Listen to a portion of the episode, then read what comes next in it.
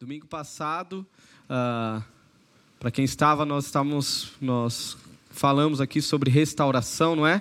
Sobre a graça, sobre o poder da graça. Uh, e hoje nós continuaremos falando sobre o poder da graça. Nós falaremos sobre a continuação da obra da graça em nós. Às vezes é um ponto, um, um, um momento, um movimento da graça que passa batido por nós. A mesma graça que nos restaura é a graça que nos forma. Hoje nós vamos falar sobre a, a graça que forma, a graça que, além de nos dar vida, uh, nos transforma em nosso viver. E o texto que eu vou usar hoje é interessante, uh, estudando um pouco ele um pouco mais. É, ele faz muita, muita, muitas referências ao texto de domingo passado de Ezequiel 37. Então, Paulo, nesse texto, é, Tito, a carta ao Tito, capítulo 2, ele lembra, ele faz alguns movimentos, lembrando ali ah, do povo de Israel, naquele, naquele acontecimento onde Ezequiel ah, traz a profecia. Onde nós vemos, nós vimos domingo passado a restauração, não é, no Vale de Ossos Secos, Deus restaurando e fazendo tudo novo, mas não somente restaurando, trazendo a vida, como dando um novo coração. O que Deus faz também é dar um novo coração que ama obedecê-lo. Deus faz isso, Deus traz a vida a quem estava morto e agora dá um novo coração. E esse coração deseja obedecê-lo. Deus salva o perdido, mas também santifica o crente. O crente agora vive uma vida de santidade por meio da graça, eu faço uso aqui de uma frase uh, de Santo Agostinho, no seu livro Confissões. Ele diz: Ó oh Deus Santo, és tu quem concede a graça quando fazemos o que mandas. Ó oh Deus Santo, é, és tu quem concede a graça quando fazemos o que mandas.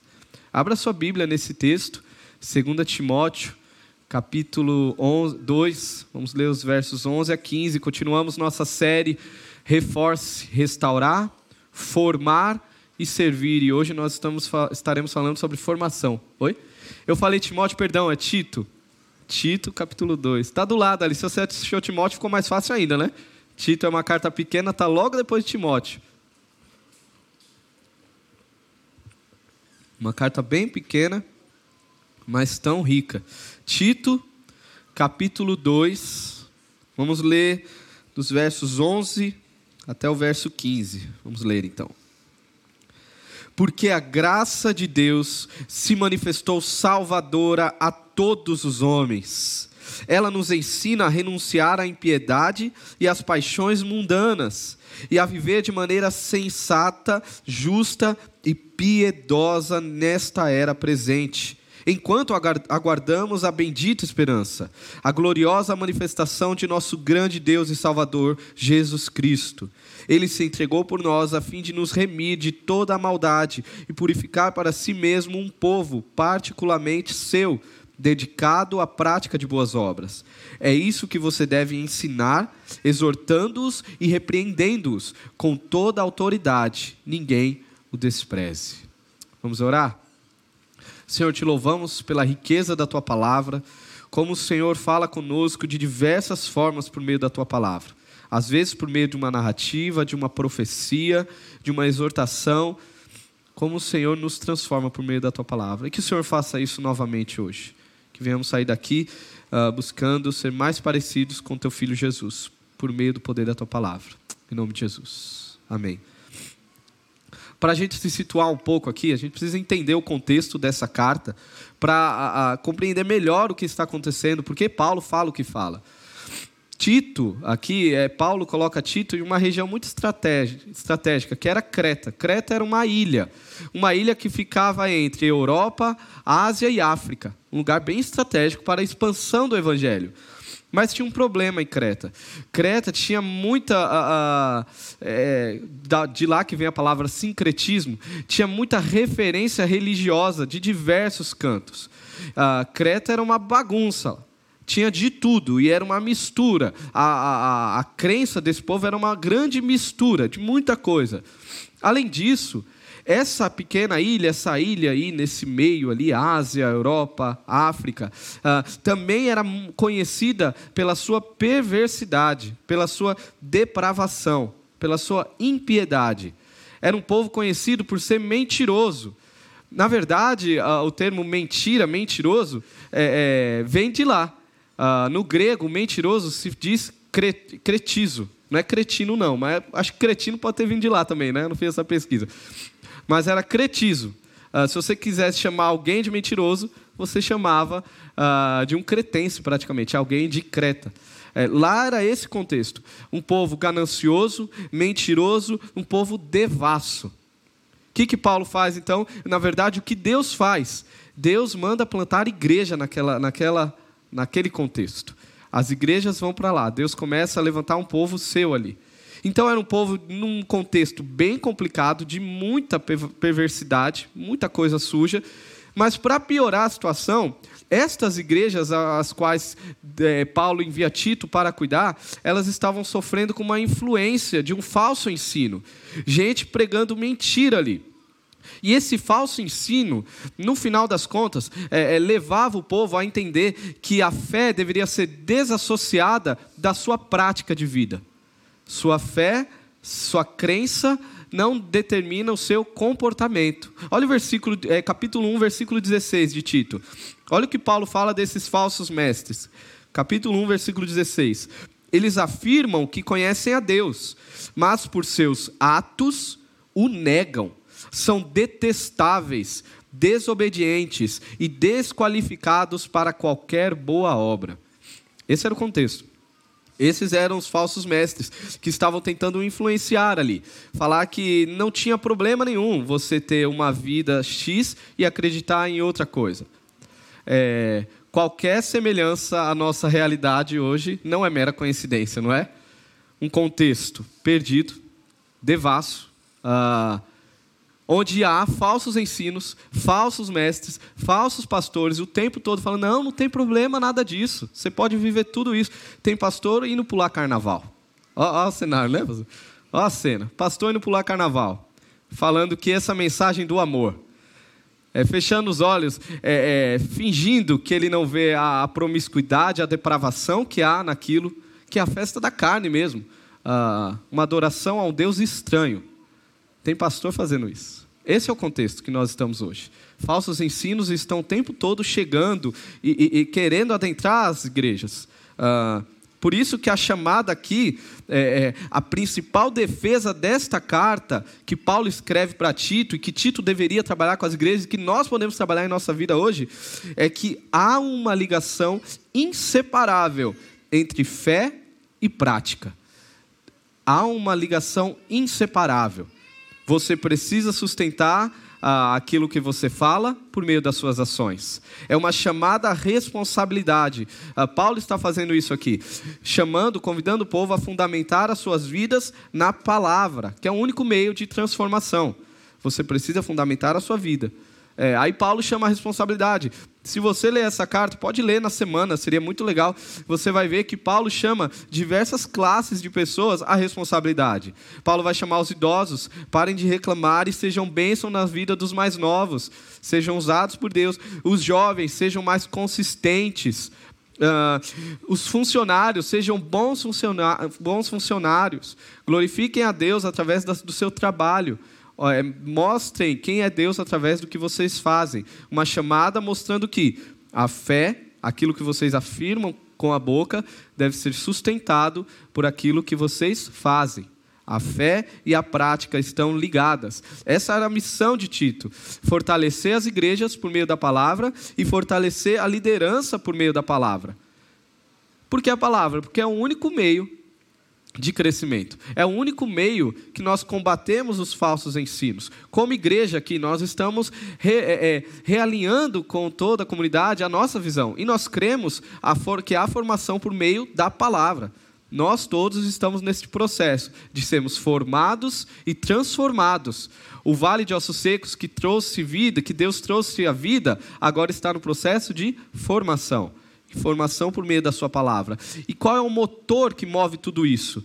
Como que nós podemos ser mudados por meio da palavra? O motor que vai mover tudo isso é a graça de Deus. A graça. E este, essa é a principal lição dessa carta. Ah, como que nós podemos viver aquilo que Deus nos chamou a viver? Por meio da sua graça. É, a graça que nos salva é a mesma que nos forma. A graça que nos salva é a mesma que nos forma. E aqui nós temos três movimentos da graça de Deus em nós. Ah, três realidades, é, três tempos, os quais a gente vê a manifestação da graça em nós, na vida do crente em Jesus. Primeiro, ao sermos salvos pela graça, recebemos uma nova vida. Que é o verso 11. Volte aí o verso 11, capítulo 2, verso 11.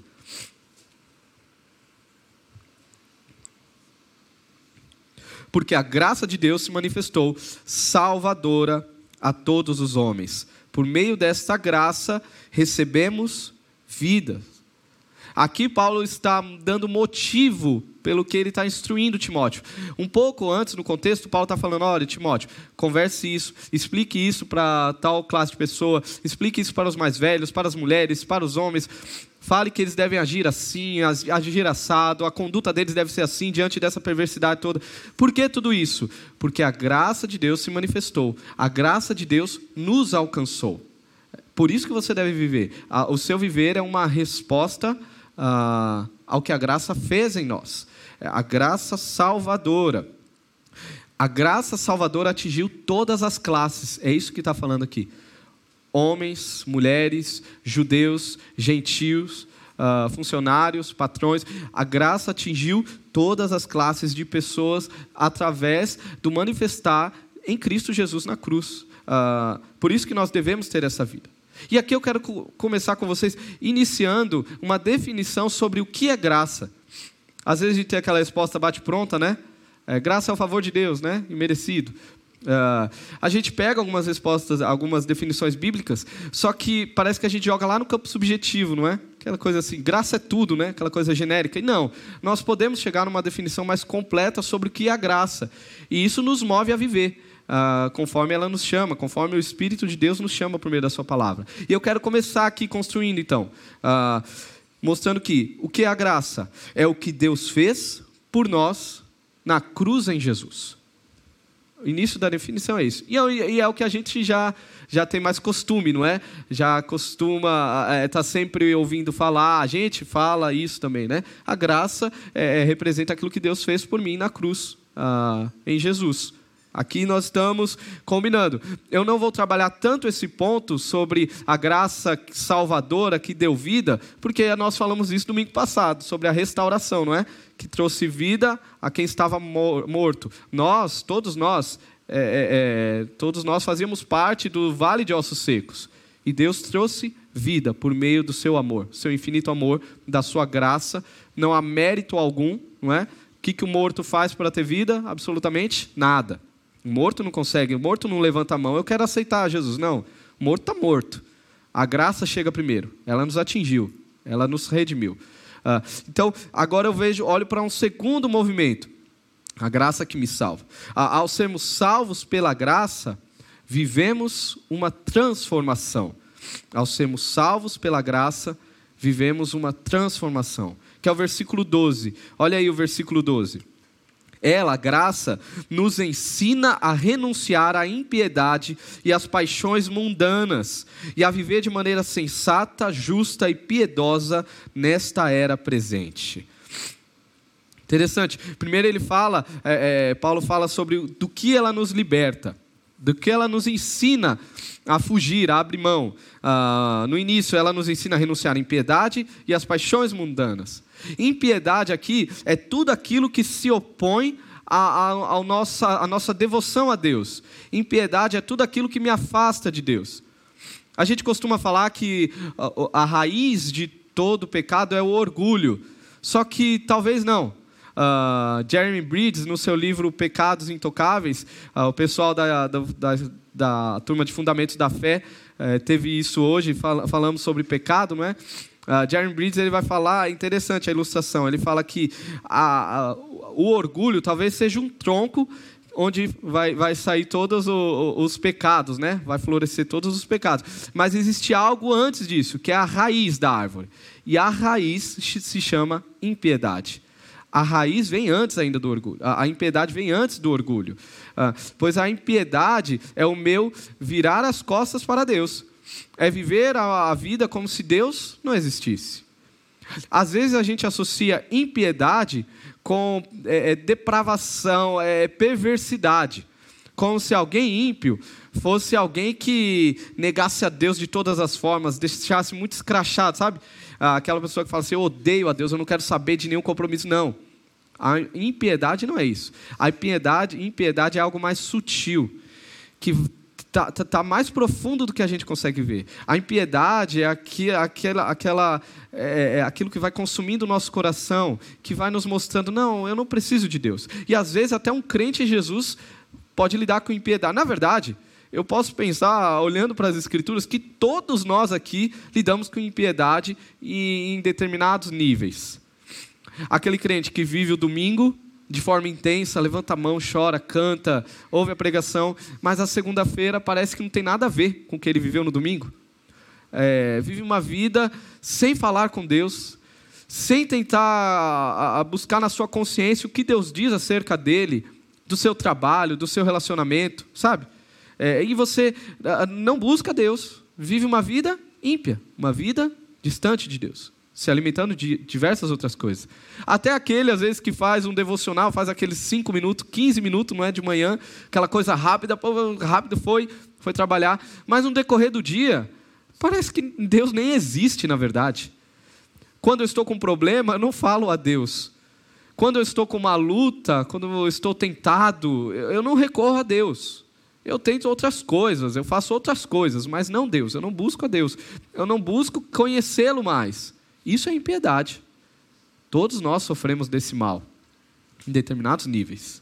Ah, e a graça vem nos formar, nos transformar e nos formar para negarmos, renegarmos, abrirmos mão de toda impiedade. Toda impiedade que persiste em nosso coração. Ah, e nos chama também a, a, negar e abrir mão da, das paixões mundanas. Paixões mundanas aqui, para alguns já podem ter, pode ter a conotação sexual, e não é só, também mas paixões mundanas diz respeito aos desejos fortes ah, que são inerentes ao mundo sem Deus. Paixões mundanas aqui é isso.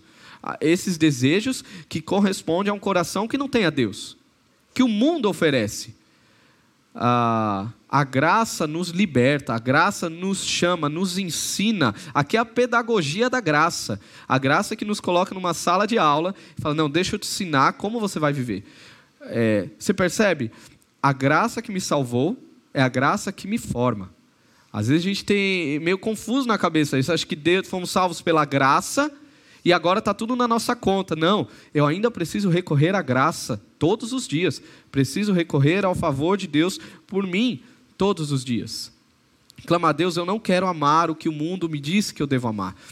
Eu não quero amar aquilo que meu coração ah, ah, quer me levar. É a capacidade de dizer não ao seu próprio coração. Totalmente oposto do que a gente vê aí fora, não é? Diga sim ao seu coração, né? Escute o seu coração, não é a, a máxima, né? Escute o seu coração para ser feliz. Não. É, na verdade, a, a, deveria vir assinado, depois dessa frase, assinado Satanás. Porque se tem algo, se tem alguém que deseja que a gente escute os nossos corações o tempo todo, é Satanás. Então, escute seu coração para ser feliz. Faça o que está dentro. É, já viu aquilo? Às vezes até crente fala isso, né? Não, mas está fazendo sentido para você, você está feliz? Isso que importa, não é? Está feliz é o que importa. Não, não. Não, a, a, graça nos ensina que não é isso. Esse não é o compromisso último do meu coração. Se eu fui alcançado por Jesus, eu entendo que o meu coração ele é enganoso, não é? Desesperadamente corrupto. Se nós não cuidarmos do nosso coração, é, ele vai estar toda hora nos chamando para nos distanciar de Jesus, para vivermos uma vida ímpia, uma vida cheia de impiedade. Somos incapazes como é bom quando a gente olha para a graça reconhecer isso. Nós somos incapazes de vencer isso. Somente pela graça que nós podemos. Você já passou por isso? Na luta contra pecado, contra algum pecado, ou na sua vida, pensa aí, 15 anos, né? 20 anos de igreja, de evangelho, 5, 10 anos. E aí, às vezes, você se sente como alguém que corre e não chega a lugar nenhum. é, como alguém que corre numa esteira, sabe? Às vezes a gente vê os posts. Se você para para para prestar atenção, ninguém posta assim, não, fiz sei quantos kms, né? É, uma hora de corrida e posta a foto da esteira, não é? Que é esquisito, nossa, que coisa chata, não é? Tiago aí vive postando ah, as corridas, eu olho para aquele, meu Deus, como eu sou ruim, como eu preciso melhorar. Quer dizer, eu preciso melhorar, não, preciso começar alguma coisa na minha vida, né? Confessando o pecado aqui de graça, né? Do nada. Mas eu olho o Tiago lá e falo, não, um dia eu vou chegar, em nome de Jesus. E aí ele fala, essas corridas, é, é, vai de um lugar a outro, não é? A corrida a, a, faz mais sentido quando você está correndo, tem uma paisagem, pelo menos, você está indo de um ponto ao outro. Ah, às vezes a sensação na vida cristã é como se estivesse correndo uma esteira. Você chega em lugar nenhum e vai para canto nenhum também. Sabe? Uma hora, duas horas, dez anos correndo, e você olha e diz, cara, mas eu estou a mesma coisa, velho. A mesma coisa que eu era, os mesmos erros. Na verdade, eu estou pior.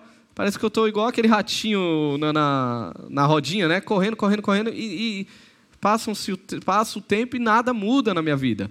Uh, a pergunta é: como nós estamos correndo? Esse texto pode mudar completamente a sua vida, como tem mudado a minha já há um tempo, porque muda a minha compreensão acerca da minha espiritualidade, acerca do processo de santidade. Eu entendo que não é pela minha força. Às vezes você decide que eu não vou pecar, é, é, eu vou lutar contra o pecado, ah, mas não é só pela minha força nós temos diversas ordens, diversos imperativos na Bíblia sobre é, é, lutar por santidade, por viver uma vida em piedade. Nós temos diversas ordens, nós temos o nosso papel. Porém, o nosso papel é sustentado pela graça. E como isso é libertador? Porque eu entendo que não é o meu mérito. Então eu, eu, eu vou lutar, cara. Eu, eu não quero continuar agindo assim com a minha esposa. Eu preciso melhorar. Eu preciso amar mais o meu marido. Eu preciso ser alguém, é, é, parar de mentir ter a minha vida, o meu olhar restaurado, santificado, e aí eu não consigo, a quem você recorre? Você deve recorrer à graça, clamar por Jesus, buscar conhecê-lo mais por meio da Sua palavra, se alimentar da graça do Evangelho diariamente. Só assim as lutas vão começar a ser vencidas. Não é pela sua força, não adianta.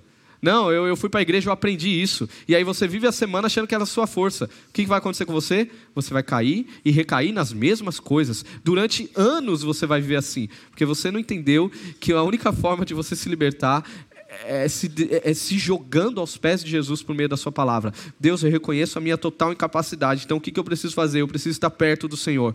E eu sei que se eu cair, o Senhor vai me levantar pela Sua graça, não é pelo meu mérito. E eu faço isso porque eu te amo. Eu não estou buscando o favor de Deus, eu faço isso porque eu entendi que eu fui, trago a vida, eu estava morto e agora eu preciso viver para a glória dele. O que é graça, vamos continuar a nossa conceituação aqui, a nossa definição, é o que Deus fez por nós na cruz em Jesus, de sobre o passado, mas agora o que continua a fazer através da nossa transformação no caráter de Jesus. Percebe? É o que Deus fez no passado, na cruz de Cristo, mas é o que continua a fazer pelo, pelos méritos da cruz de Cristo através do caráter de Jesus. É Deus nos formando, passado e presente. Deus está fazendo algo em nós. Uh, e não é apenas deixar de fazer algo. Uh, por meio da graça, no versículo 12, na parte B, ele nos mostra o que ele nos ensina. A graça nos ensina a viver de maneira sensata, justa e piedosa nesta era presente. Aqui nós temos a, a, a, as três áreas de, rela, de relação, de relacionamento do ser humano. Primeiro, sensato, sensatez aqui, é o termo que diz sobre equilíbrio, domínio próprio. E é o que Paulo está falando. Paulo, no capítulo 2, é, é disso que Paulo está falando. Ele vai falar dos homens mais velhos, a terem domínio próprio, equilíbrio, às mulheres mais velhas, às mulheres mais novas, aos jovens e a todas as classes que ele está trabalhando. A chamada ao domínio próprio. Quem nos ensina isso? A graça do Evangelho. O poder salvador que me transforma hoje, que me forma hoje. Através da graça eu vou crescendo. Aquilo que eu tinha mais dificuldade, hoje eu consigo dar passos. Eu vou crescendo em santidade. O processo ele é natural esse crescimento. Eu saio daqui e Deus vai me restaurando e eu vou formando, Deus vai formando o caráter dele em mim. Então aquela luta que antes era tão difícil, hoje eu já consigo lutar melhor. Não é? Hoje, quando você, se você se colocasse diante de um espelho, eu, se eu me coloco, me coloco diante do espelho, eu vejo isso. Eu vejo que eu não sou aquilo que eu deveria ser, ainda falta muito, mas eu sou melhor do que aquilo que eu já fui. Aquelas lutas, ah, tinham lutas tão pesadas que hoje eu consigo lidar melhor. Hoje, através da graça do Evangelho que tem me ensinado, eu tenho conseguido negar, abrir mão daquilo que me afastava de Jesus. Mas ainda estou no processo. Lembra? Estamos em obras. Ah, então, a graça primeiro me ensina como lidar com os meus problemas, com os meus pecados, a ter domínio próprio, mas também a graça vai além, ah, de forma sensata e justa. Ah, aqui, de justiça, a relação correta para com o outro, para com o próximo. Eu, eu sempre falo isso aqui porque é uma realidade na minha casa. Quando nós estamos em pecado, quando o seu coração está distante de Jesus, no decorrer do seu dia, e está mais próximo do pecado, você tem dado vazão ao pecado, quem que sofre na sua casa? Os que estão próximos, não é? Não é só você que sofre. É sua esposa, seu marido, seus filhos, não é? Seus filhos sofrem a ira do seu coração pecaminoso. Às vezes você não vai assumir, né? Você não vai assumir para os seus filhos. Mas a verdade é que a sua ira diz sobre você muito mais do que sobre seus filhos. Diz sobre seu coração distante de Jesus. Eu sempre uso esse exemplo porque eu tenho um termômetro em casa que chama Inayara. Às vezes meu coração está distante, eu não consigo me perceber. E quem que me lembra que eu estou distante de Jesus? Inayara. Quantas vezes ela chega e fala, como que está a sua vida devocional? Ela solta aquela coisa de, de esposa, né, de mulher, solta aquela fala, né, que na hora dá uma raiva, dá um ódio, faz vontade de brigar, faz, quem é você para falar da minha espiritualidade, não é? Mas aí eu, ah, quando Deus me toca, né, eu consigo não ser tão cabeça dura, eu paro, cara, ela tem razão, eu estou distante. E aí eu fui, fui é, insensível com meu filho, foi ríspido, sem paciência, até com ela mesmo. E eu olho para mim e falo: não, eu preciso de Jesus. Meu, meu pior problema é diz sobre o meu distanciamento com Jesus. E quem que sofre? Os que estão próximos, não é? Ah, as pessoas que poderiam ouvir falar de Jesus através de você, que não vão ouvir, porque seu coração está distante, você não vai pregar para ninguém. As pessoas que estão próximas são as primeiras. E a graça nos ensina. A graça te ensina a servir, a viver em justiça para com o outro, a honrar a sua esposa. A, como o apóstolo Pedro vai falar, os maridos tratando a esposa com cuidado, com zelo. As esposas é, é honrando aos seus maridos como autoridade no lar, como autoridade que cuida, que serve.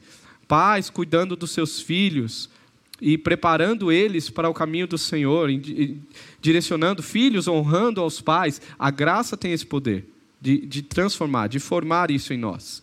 Uh, não somente ela me ensina a lidar com as minhas questões, a, a, a lidar com os meus relacionamentos, mas principalmente, talvez, a lidar com o próprio Deus, que é a palavrinha piedosa e piedade, não é? Que eu já tenho falado, de forma sensata, justa e piedosa. Piedade é a ideia de valorizar a glória de Deus acima de qualquer outra coisa. Aquela pessoa que valoriza Deus, valoriza a presença de Deus, valoriza o seu relacionamento com Deus acima de todas as coisas. E isso acaba transbordando em seu viver atingindo outros. Por isso quando a gente fala assim, fulano é piedoso, né? A gente pensa nele com outro. Mas essa daqui não é a ênfase de piedade nas escrituras, no meu relacionamento com o outro. Aqui é um resultado ah, o transbordar de algo que eu tenho com Deus. Eu valorizo tanto a Deus que eu consigo olhar para o meu irmão e amá-lo. Ah, isso transborda, o caráter de Deus começa a transbordar em mim. A graça me ensina a crescer nisso. Me ensina a dizer não ao que eu devo dizer não e a me aproximar mais de Jesus. A viver uma vida mais atenta. O que Deus quer de mim nesse dia? O que Deus quer de você nesse domingo? Lembre-se disso. Ah, quando acabarmos aqui ah, esse tempo, quando você for para sua casa, quando você pegar o seu carro e no caminho, o que Deus quer com você ah, no carro, com a sua família, o que Deus quer no seu almoço, com seus amigos, o que Deus quer com você. Você deve estar sensível. A graça te lembra o tempo todo que você precisa estar sensível à voz de Deus em tudo que você faz. Ela nos ensina a ter uma vida na perspectiva de Deus. Eu não vivo mais pela minha perspectiva, eu vivo pela perspectiva do nosso Deus. Lembre-se, a graça que nos salva é a que nos forma. A graça que nos salva nos forma. Ao sermos salvos pela graça, recebemos vida, nós que estávamos mortos. E ao sermos salvos pela graça, agora vivemos uma transformação. É, É uma anomalia um crente que não vive transformação. É, é algo de se espantar, não é o natural na vida do crente. Uh, o cara é salvo e agora é, joga o seu corpo para a depravação e não está nem aí mais para nada. Não, não. A graça nos caminha num processo onde o pecado não me nomeia mais. Quem me nomeia é o sangue de Jesus. Eu ainda lido com o pecado. O pecado é um problema ainda na minha vida. Ele é um inimigo persistente ainda, que vai estar batendo a porta o tempo todo. Mas eu sou identificado não mais pela morte do pecado, mas sim pelo sangue de Jesus. Eu estou mais próximo de Jesus do que do pecado. Essa é a vida do crente. Esse é o processo que Deus nos chama. E agora, o terceiro, terceiro aspecto aqui, movimento da graça. Ao sermos salvos pela graça, aguardamos nossa esperança. Passado, presente futuro. Olha o versículo 13 aí. Enquanto aguardamos a bendita esperança, a gloriosa manifestação de nosso grande Deus e Salvador, Jesus Cristo. Olha que interessante, a graça ela não muda apenas o seu comportamento, ah, não muda apenas o seu desejo, ela muda algo mais profundo ainda, ela muda as suas esperanças, ela muda o seu sentido de vida, aquilo que queima o seu olhar. A graça atinge o seu mais profundo afeto, aquilo que há de mais profundo em seu coração, por meio da graça é, é atingido. O processo educador da graça, é, de pedagogia da graça, vai atingir no mais profundo do seu ser vai mudar a sua visão de futuro, de o que te dá esperança, o que te faz caminhar, para onde você tem olhado. Uh, isso é alterado.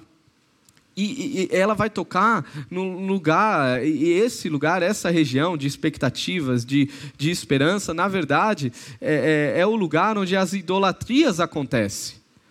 Não é no comportamento, nem nos desejos. Uh, quando você vê alguém desejando um, um, pecado, ou você mesmo, ah, eu quero muito aquilo, uh, ali não é a raiz do problema, muitas vezes. A raiz está é, é, mais escondida. Lembra do Éden? A raiz do problema não era fome. Não era que Eva estava com fome, que Adão estava com fome. A raiz do pecado ali, o, o, o problema, não era a curiosidade. A raiz era o quê? O querer viver uma vida sem Deus querer viver uma vida conforme o seu próprio coração. Não, eu, não quero ouvir a voz de Deus. Eu quero fazer do jeito que eu acho melhor. Você percebe? Deus vai tocar ali. Deus toca, a graça de Deus toca no mais profundo do seu ser e muda. Traz nova esperança, traz a perspectiva correta através do futuro. O, o Cristo que veio uh, com a sua graça, como nós olhamos no início do versículo 11, é o mesmo Cristo que virá com a sua glória. E é essa a expectativa. A, a rota do nosso coração começa a ser convergida para o lugar certo. Você começa a lembrar de onde você veio, quem você é. Você começa a ter saudade. Isso é um negócio muito interessante, que só quem vive em outro contexto uh, sabe mais ou menos. Uh, um contexto diferente da onde você nasceu. Eu sou um desses, dessas, dessas causas, né? desses casos. Eu nasci em São Paulo, vivi minha vida em São Paulo.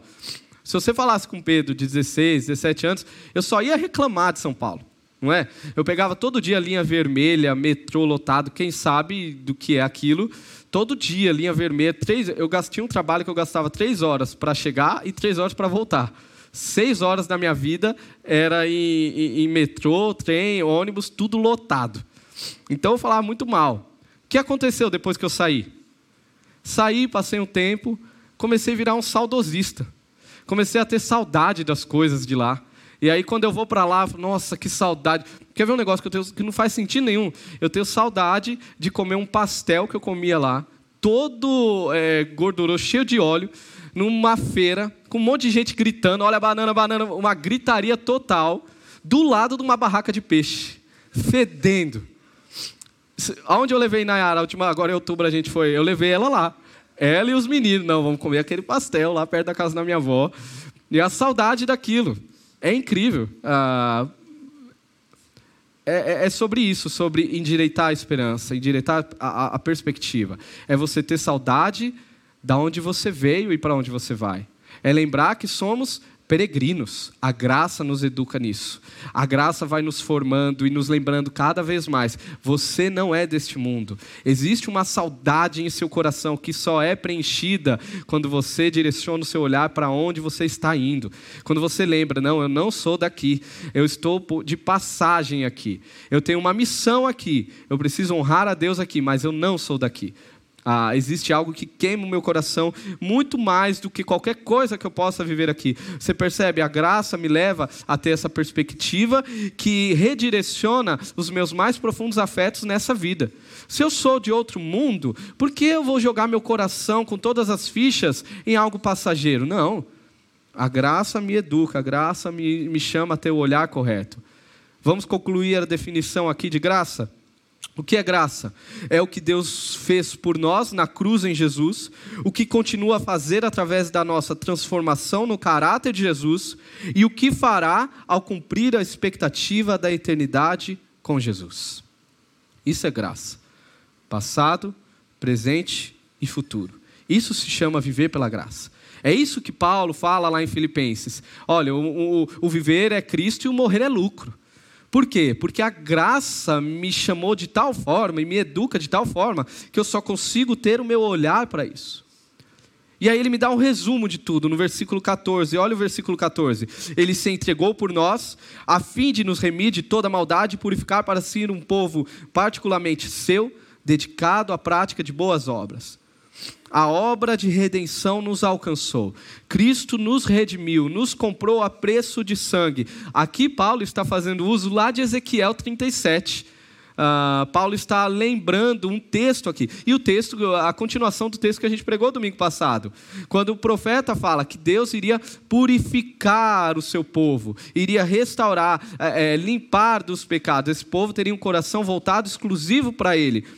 Deus já fez isso por meio de Jesus. Por isso que nós celebramos a redenção e cantamos: fomos comprados, redimidos. Jesus Cristo é o Rei dos Reis. Ele nos comprou e nos deu a real expectativa de vida. A graça tem esse poder. A graça faz isso em nós. A graça nos leva a viver uma vida de boas obras. Você percebe aí no final? A praticar boas obras aquilo que você faz é, é, já é um resultado daquilo que Deus fez em seu coração. Você não faz para ser aceito por Deus. Na verdade, Efésios, Paulo vai falar que essas boas obras, Deus já nos colocou, antes da fundação do mundo, Deus já tinha preparado. Você não precisa inventar a roda. Deus já preparou você a viver aquilo que Ele te chama a viver.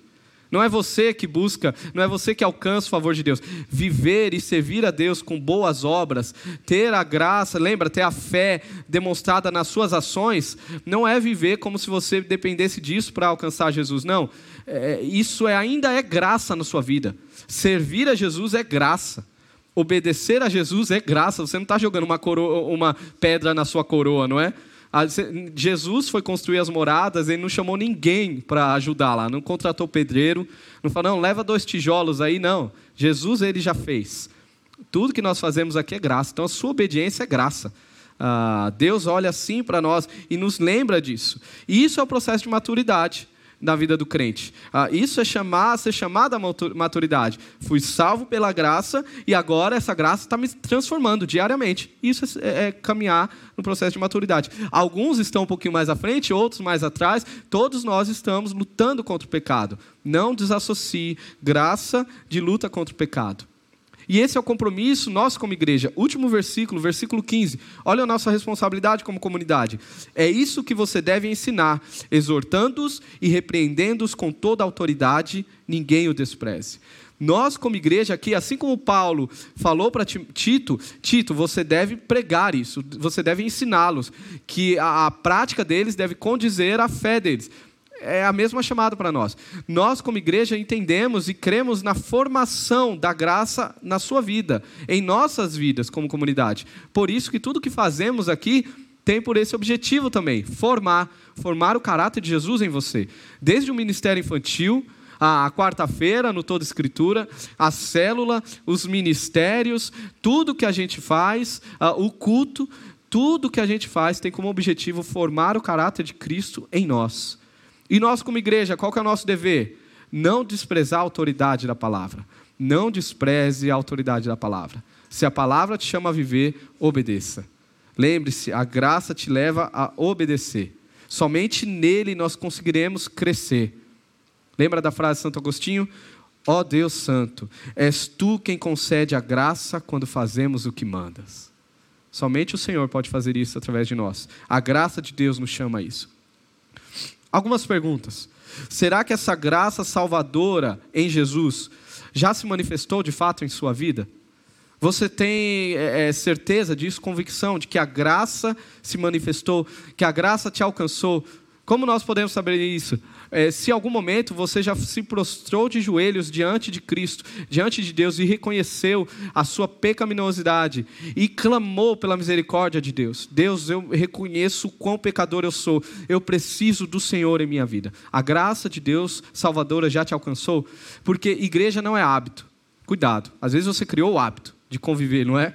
E é gostoso, você cria novas amizades, mas não é só isso, nem de longe é só isso a graça salvadora precisa se manifestar em seu coração. Talvez esteja queimando agora no seu coração e você queira reconhecer a, a obra salvadora de Cristo, a, do que Cristo fez, da sua. Senhor, pecaminosidade. Senhor, eu reconheço que eu não tenho nada a fazer a não ser clamar pela, pelo seu perdão. Eu preciso do seu amor, do amor lá na cruz e eu sei que o Senhor pode me alcançar. E crer na obra suficiente de Jesus. Sabe que todo aquele que confessa os seus pecados e crer em Jesus recebe perdão da parte de Deus. Basta você clamar, basta você falar. Ou você, talvez você já recebeu a graça salvadora, mas a pergunta é: você tem vivido essa transformação em sua vida? Você tem visto isso? Cuidado com a graça barata, que é o discurso que é modinha, tá? Se você for ver, é o discurso que pega todo mundo. A graça barata, que diz que é, é, é, tudo de graça. Você não, não precisa fazer nada, você não precisa ser de transformação, você não precisa ser formado, não. Isso te ofende, então esquece, a gente não vai falar mais sobre isso. Esse pecado te ofende, dar nome aos pecados te ofende. Falar sobre homossexualidade, falar sobre mentira, falar sobre orgulho, falar sobre papéis invertidos na família é, te ofende, então a gente não vai falar mais, a gente só vai falar do amor. Cuidado Cuidado, isso é graça barata. Isso te leva para o inferno. Isso te leva para distante de Deus. Se você é um salvo em Jesus, te leva a, a, a esquecer quem Deus é.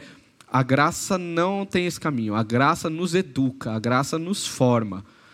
Não despreze a palavra. Não despreze a autoridade das Escrituras. Volte o seu coração à palavra. Não aceite a graça barata. E se você que foi salvo por Jesus que deseja de fato ouvir a voz de Deus, mas se encontra nessa luta. Olha, eu já tentei, mas eu vivo uma vida de frustração, errando e não consigo. Uh, volto a perguntar: como você tem lutado? Se é pelos seus méritos, você não vai conseguir. Se é, olha, eu vou deixar de fazer isso, vou deixar de acessar isso, vou colocar tal senha, vou deixar de falar com tal pessoa, vou parar de. E aí você enche de atividades e, e você esquece do fundamental, que é a graça, que é estar próximo de Jesus e fazer uso da, da maravilhosa graça em sua vida. Você vai ter problema, você não vai conseguir. E na verdade você vai só piorar, porque você pode até conseguir uns, alguns dias, mas quando cai, cai muito pior, e às vezes até desconsiderando, achando que você não tem mais aquilo que tinha antes, você perdeu o amor de Jesus, cuidado. Lembre-se que é a graça que te sustenta. Se você precisa reconhecer o seu pecado hoje, reconheça. Clame a Deus e reconheça: Deus, eu quero mudar de vida, eu quero viver uma transformação, eu quero o teu caráter transformando em mim. E eu vou, eu vou lutar, eu vou persistir, eu vou dizer não ao pecado, mas eu reconheço que é a tua graça que me sustenta. Eu preciso do Senhor todos os dias. É a isso que Deus nos chama.